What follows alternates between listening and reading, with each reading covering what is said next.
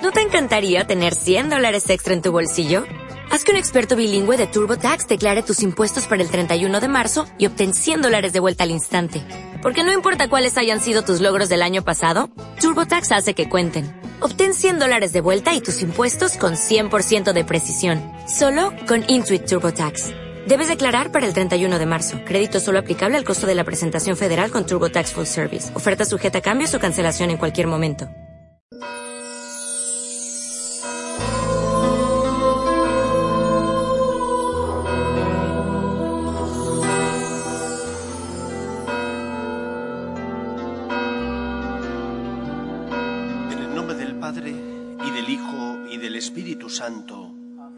El Señor esté con vosotros. Reconocemos que somos pecadores para de esa manera preparar dignamente nuestro corazón a la celebración de la Eucaristía. Tú que has venido a salvar a los pobres, Señor, ten piedad. Tú que dijiste que había en el cielo más alegría por un solo pecador que se convirtiera que por 99 justos que no necesitan conversión, Cristo ten piedad. Tú que eres el camino, la verdad y la vida, Señor, ten piedad. Dios Todopoderoso tenga misericordia de nosotros, perdone nuestros pecados y nos lleve a la vida eterna. Oremos. Oh Dios, por ti nos ha venido la redención y se nos ofrece la adopción filial. Mira con bondad a los hijos de tu amor, para que cuantos creemos en Cristo alcancemos la libertad verdadera y la herencia eterna. Por Jesucristo nuestro Señor.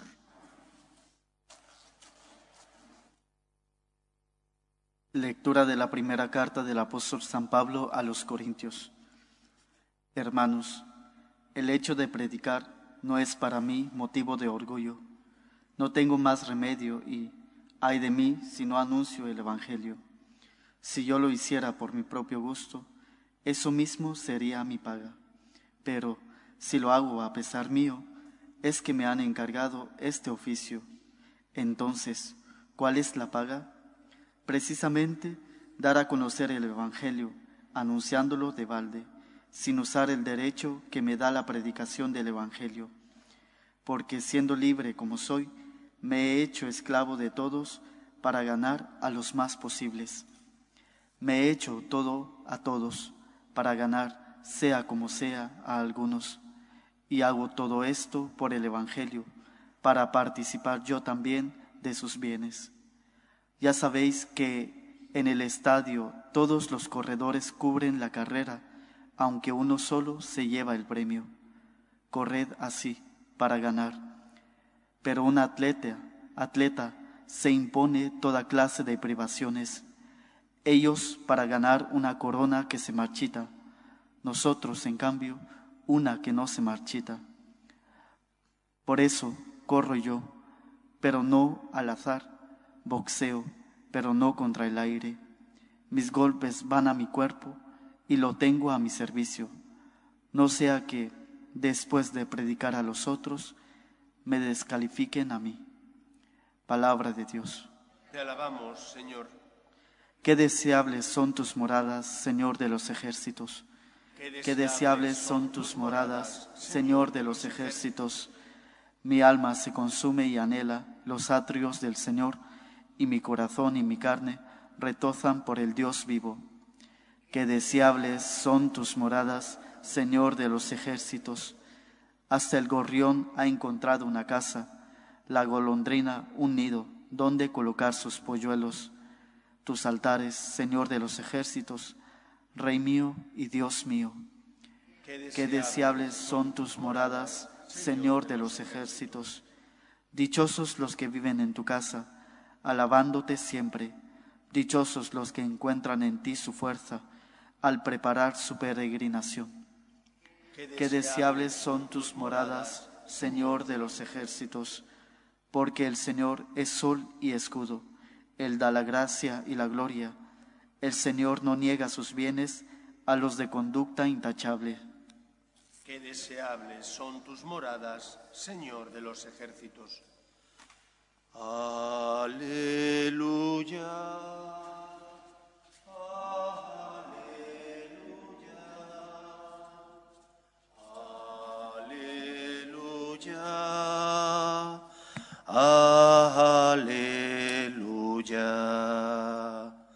El Señor esté con vosotros. Lectura del Santo Evangelio según San Lucas. En aquel tiempo dijo Jesús a los discípulos una parábola.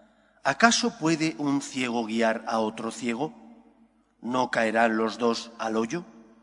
Un discípulo no es más que su maestro, si bien cuando termine su aprendizaje será como su maestro. ¿Por qué te fijas en la mota que tiene tu hermano en el ojo y no reparas en la viga que llevas en el tuyo?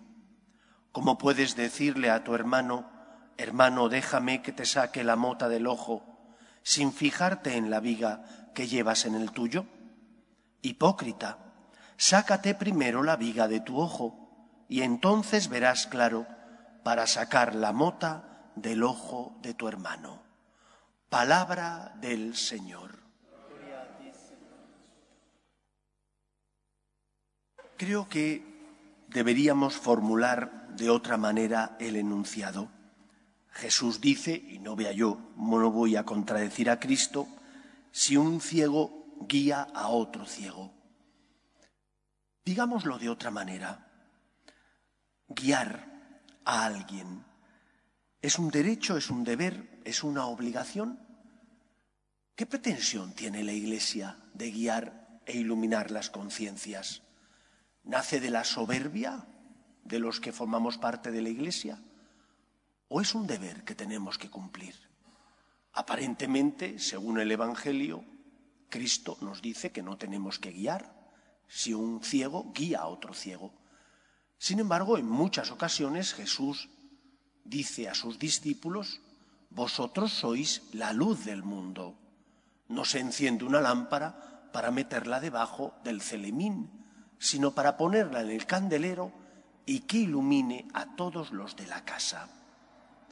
Yo creo que lo primero de todo es que la pretensión de la Iglesia de ser luz en medio del mundo nace del envío y de la misión que Cristo les da a sus discípulos ir por el mundo y predicar la buena noticia, el Evangelio.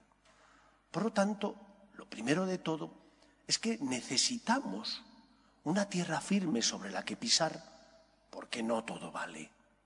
De igual manera que cuando coges el coche, sabes que hay unas normas de circulación que tienes que cumplir para de esa manera poder circular y evitar accidentes.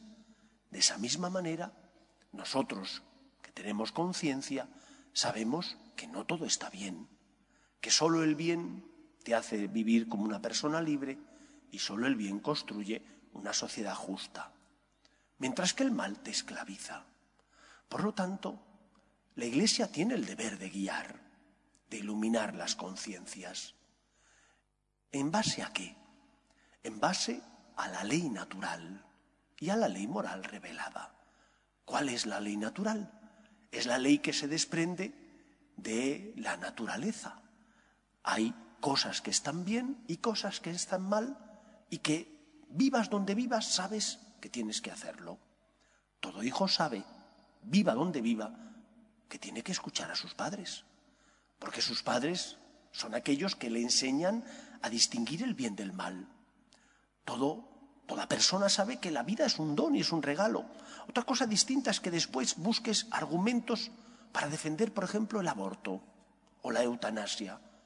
Pero todo el mundo sabe que la vida es un regalo y que por lo tanto tenemos que defenderla y que no está bien agredir, no está bien quitar la vida, salvo que sea en defensa propia. Hay normas que se desprenden de la ley natural y ahí la Iglesia tiene que defender la verdad que nos hace libres. Hay dos aspectos dentro de esa ley natural que creo que es importante que cada uno de nosotros viva en su vida. Tres aspectos mejor. Primero, la defensa de la vida. No podemos echar la vista a otro lado.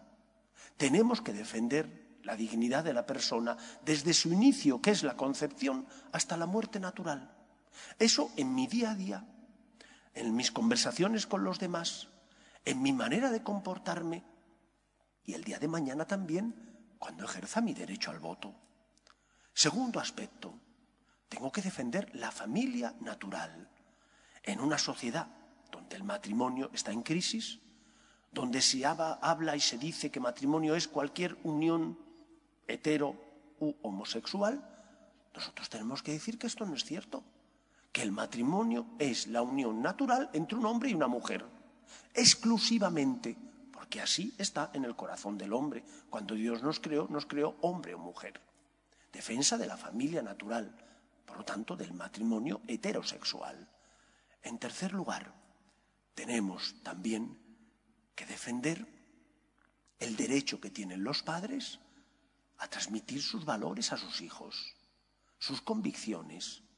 Y en concreto tendremos que defender que en este mundo donde tanto se habla de respetar la naturaleza, hay una huella de Dios también en la naturaleza.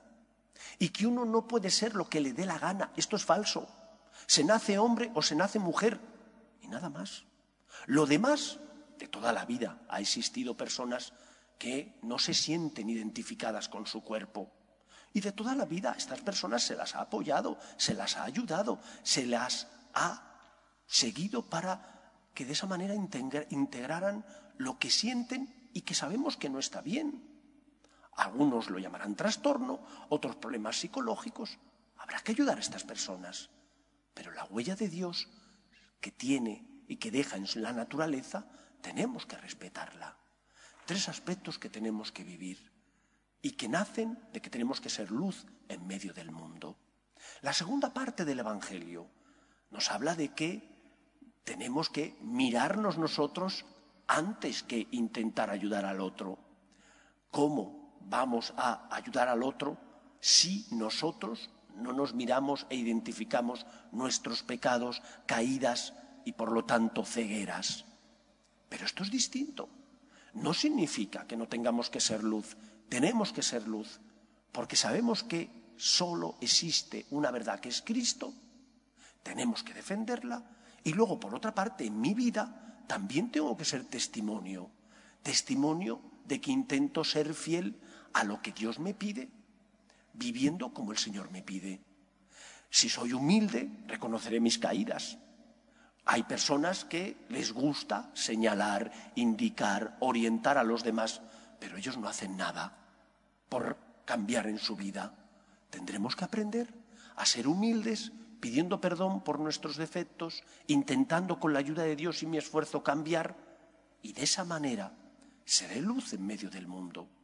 Somos luz por la integridad de nuestras costumbres, porque sabemos que solo existe la verdad que es Cristo pero también somos luz cuando pedimos perdón, cuando decimos lo siento, cuando reconocemos nuestros errores y nos levantamos para volver a empezar porque creemos en el poder de la gracia. Por lo tanto, Cristo nos exhorta no a ser ciegos, sino a ser guías que iluminan la vida de los que pasan a su lado, porque sabemos que no todo vale. Somos fieles a la verdad natural y porque somos humildes deberíamos serlo, viviendo en nuestra vida, reconociendo nuestras caídas, pidiendo ayuda al Señor para levantarnos y con la ayuda de la gracia de Dios y nuestro esfuerzo volver a empezar. Vosotros sois la luz del mundo. Si la sal se vuelve sosa, dice Cristo, ¿para qué sirve? No sirve más que para tirarla y que la pise la gente. Solo seremos luz del mundo si somos fieles a Cristo y si con humildad intentamos también ayudar a los que pasan a nuestro lado para que encuentren a Jesús, que es el camino que nos lleva a la vida. Que sea así en nuestra vida. Nos ponemos en pie. Oremos a Dios nuestro Padre. Pedimos por la Iglesia para que sea luz en medio del mundo, siendo fiel a la misión que Cristo le encomendó de llevar la buena noticia a todos los hombres, roguemos al Señor. Pedimos también por aquellos que han recibido del Señor la vocación a educar las conciencias, los sacerdotes, los padres, los profesores, roguemos al Señor. Pedimos también por nuestras familias, para que se mantengan unidas en el amor a Dios, en el respeto a su santo nombre, roguemos al Señor. Pedimos por los que se han encomendado a nuestras oraciones, especialmente por los que no tienen fe y a causa de las cruces de la vida desesperan, roguemos al Señor. Pedimos por nuestros gobernantes, para que promuevan políticas sociales que fomenten la natalidad y se aprueben leyes que defiendan la dignidad de la persona, roguemos al Señor.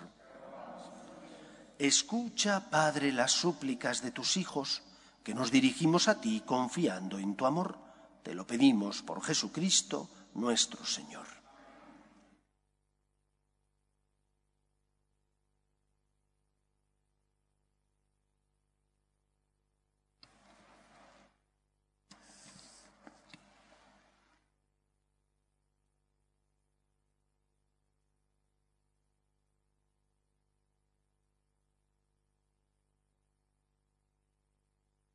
Bendito sea, Señor Dios del universo, por este pan, fruto de la tierra y del trabajo del hombre, que recibimos de tu generosidad y ahora te presentamos, Él será para nosotros pan de vida.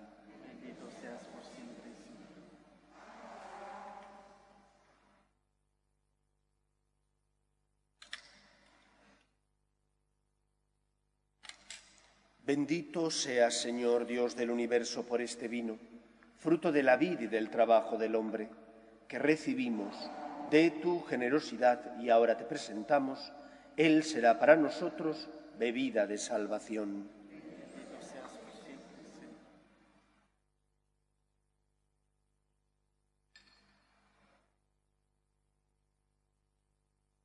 Orad, hermanos, para que este sacrificio mío y vuestro sea agradable a Dios Padre Todopoderoso.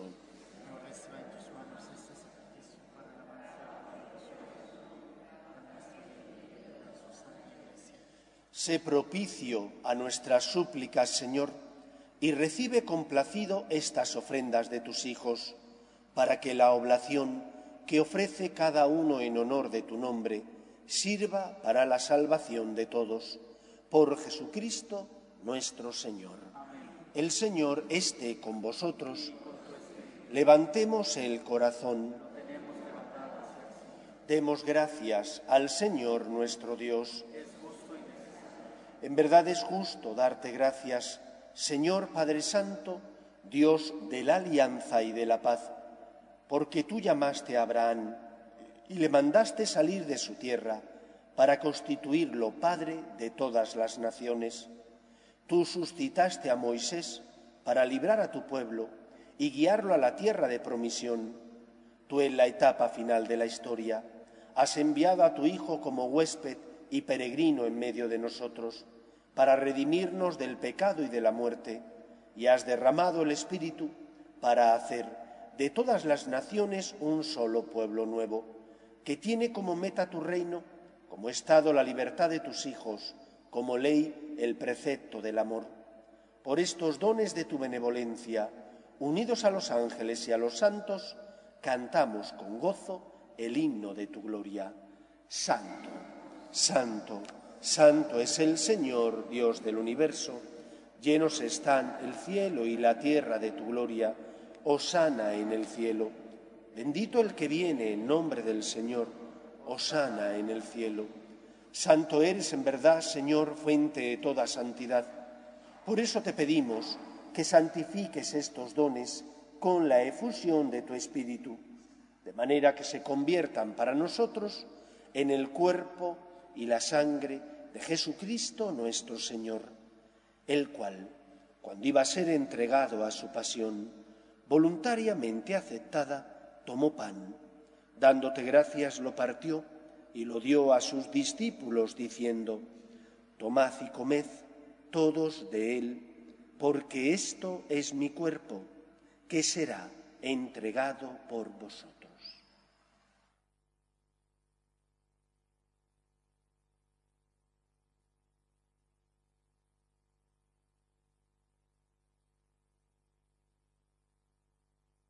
Del mismo modo, acabada la cena, tomó el cáliz y dándote gracias de nuevo, lo pasó a sus discípulos diciendo, Tomad y bebed todos de él, porque este es el cáliz de mi sangre, sangre de la alianza nueva y eterna, que será derramada por vosotros y por muchos para el perdón de los pecados. Haced esto en conmemoración mía.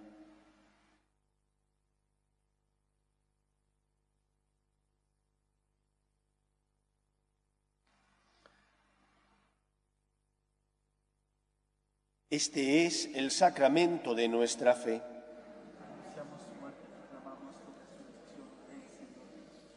Así pues, Padre, al celebrar ahora el memorial de la muerte y resurrección de tu Hijo, te ofrecemos el pan de vida y el cáliz de salvación y te damos gracias porque nos haces dignos de servirte en tu presencia. Te pedimos humildemente que el Espíritu Santo congregue en la unidad a cuantos participamos del cuerpo y sangre de Cristo. Acuérdate, Señor, de tu Iglesia, extendida por toda la tierra, y con el Papa Francisco, con nuestro obispo Carlos y todos los pastores que cuidan de tu pueblo, llévala a su perfección por la caridad. Acuerde también de nuestros hermanos que durmieron en la esperanza de la resurrección y de todos los que han muerto en tu misericordia, admítelos a contemplar la luz de tu rostro. Ten misericordia de todos nosotros y así con María, la Virgen Madre de Dios, San José, los apóstoles y cuantos vivieron en tu amistad a través de los tiempos, merezcamos, por tu Hijo Jesucristo, compartir la vida eterna y cantar tus alabanzas. Recuerda a tus hijos Carlos, Carmen, y difuntos de la familia de las Peñas Rodríguez, a quienes llamaste de este mundo a tu presencia, concédeles que así como han compartido ya la muerte de Jesucristo, compartan también la gloria de la resurrección. Por Cristo, con Él y en Él, a ti, Dios Padre Omnipotente, en la unidad del Espíritu Santo, todo honor y toda gloria por los siglos de los siglos fieles a la recomendación del Salvador y siguiendo su divina enseñanza, nos atrevemos a decir, Padre nuestro, que estás en el cielo, santificado sea tu nombre, venga a nosotros tu reino, hágase tu voluntad en la tierra como en el cielo. Danos hoy nuestro pan de cada día, perdona nuestras ofensas, como también nosotros perdonamos a los que nos ofenden no nos dejes caer en la tentación y líbranos del mal. Líbranos de todos los males, Señor, y concédenos la paz en nuestros días, para que, ayudados por tu misericordia, vivamos siempre libres de pecado y protegidos de toda perturbación, mientras esperamos la gloriosa venida de nuestro Salvador Jesucristo. Señor Jesucristo, que dijiste a tus apóstoles, la paz os dejo, mi paz os doy, no tengas en cuenta nuestros pecados, sino la fe de tu Iglesia, y conforme a tu palabra concédele la paz y la unidad. Tú que vives y reinas por los siglos de los siglos, la paz del Señor esté siempre con vosotros. Daos fraternalmente la paz.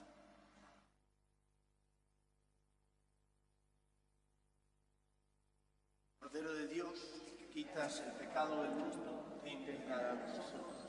Cordero de Dios, que quitas el pecado del mundo, ten piedad de nosotros. Cordero de Dios, que quitas el pecado del mundo, danos la paz.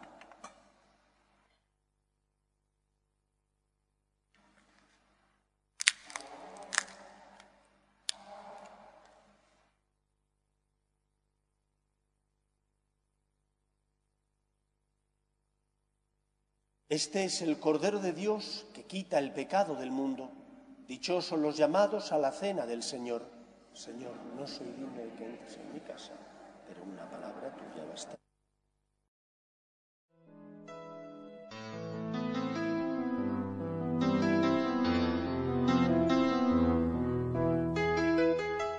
Creo, Jesús mío, que estás realmente presente en el Santísimo Sacramento del altar. Te amo sobre todas las cosas y deseo recibirte dentro de mi alma. Pero como ahora no puedo comulgar, ven al menos espiritualmente a mi corazón. Y como si ya te hubiese recibido, te abrazo y me uno del todo a ti. Señor, no permitas que me aparte de ti. Amén.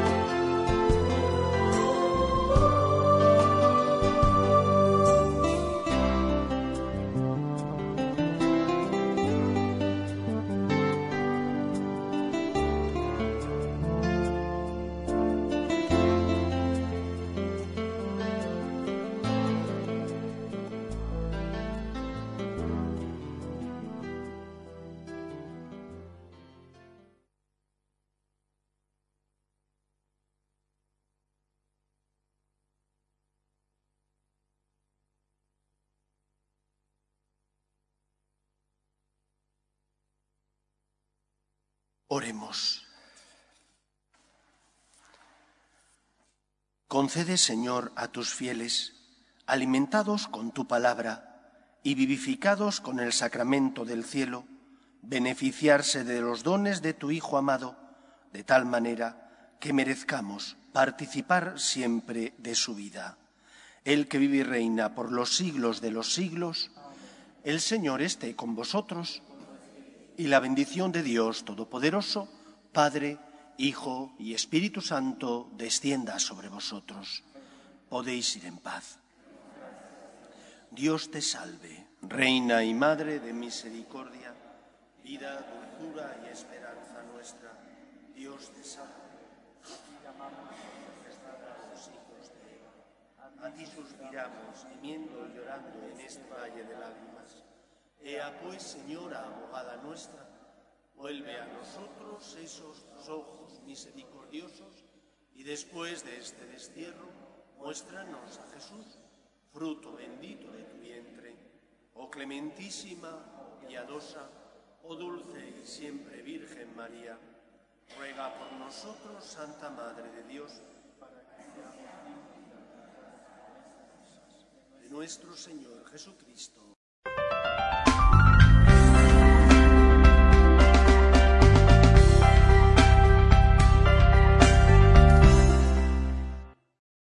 O'Reilly Auto Parts puede ayudarte a encontrar un taller mecánico cerca de ti. Para más información, llama a tu tienda O'Reilly Auto Parts o visita oreillyauto.com.